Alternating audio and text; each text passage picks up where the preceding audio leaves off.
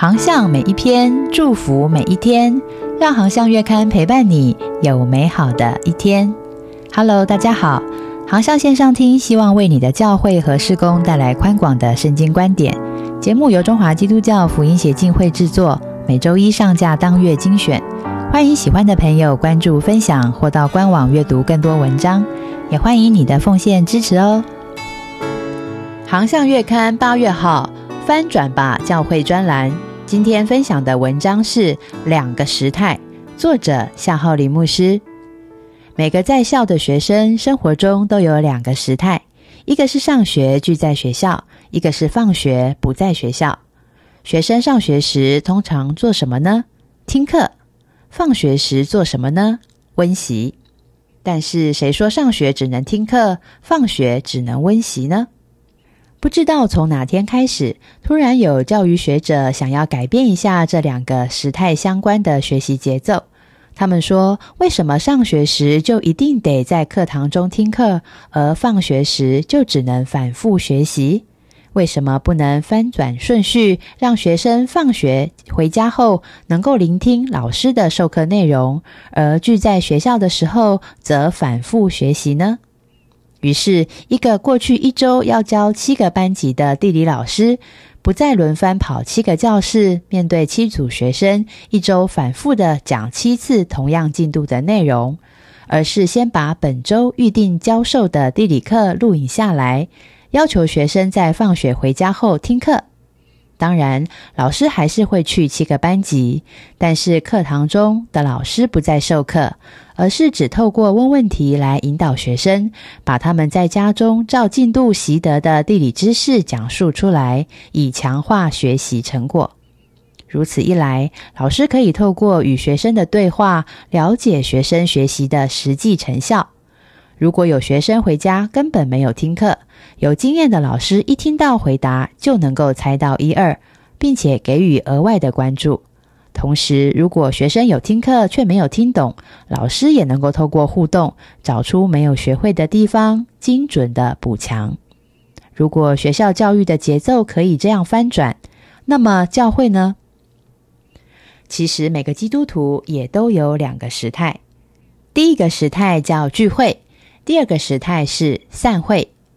处于聚会时态的基督徒通常会怎么过教会生活呢？他们在聚会中最重要的活动就是聆听信息、学习圣经。那么，处于散会时态的基督徒又怎么过教会生活呢？我们会希望他们参加小组，与其他弟兄姐妹有更多的团契互动，并且彼此分享。为什么聚会就一定要听讲，而散会才要彼此劝勉与团契互动呢？难道教会不能够把这两个时态相应的教会生活翻转一下吗？何不让基督徒在聚会时有更多的彼此劝勉与团契互动，而在散会后更多的聆听信息、学习圣经呢？也许你立刻就会问：教会真的有翻转的必要吗？事实上，一场疫情彻底改变了整个人类对社会运作的想象，也改变了基督徒对教会聚会的直观。我们不难发现，几乎现在所有教会的聚会当中，具有单向传递特性的活动，都可以透过线上完成。而且，只要线上内容制作得当，这些单向传递的内容，反而往往可以得到更好的学习效果。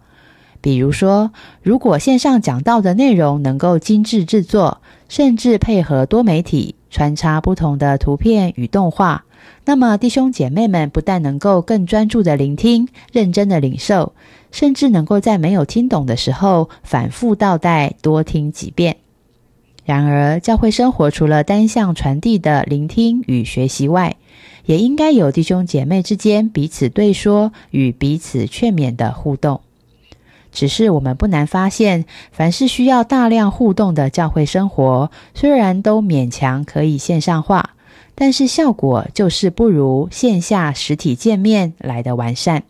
比如说线上敬拜，无论荧幕中的敬拜团唱的有多动人，灯光镜头拍摄的多美，我们都无法否认。独自一个人跟着荧幕唱歌的敬拜体验，与众人齐聚一堂，一起唱着同一首歌的敬拜体验有所不同。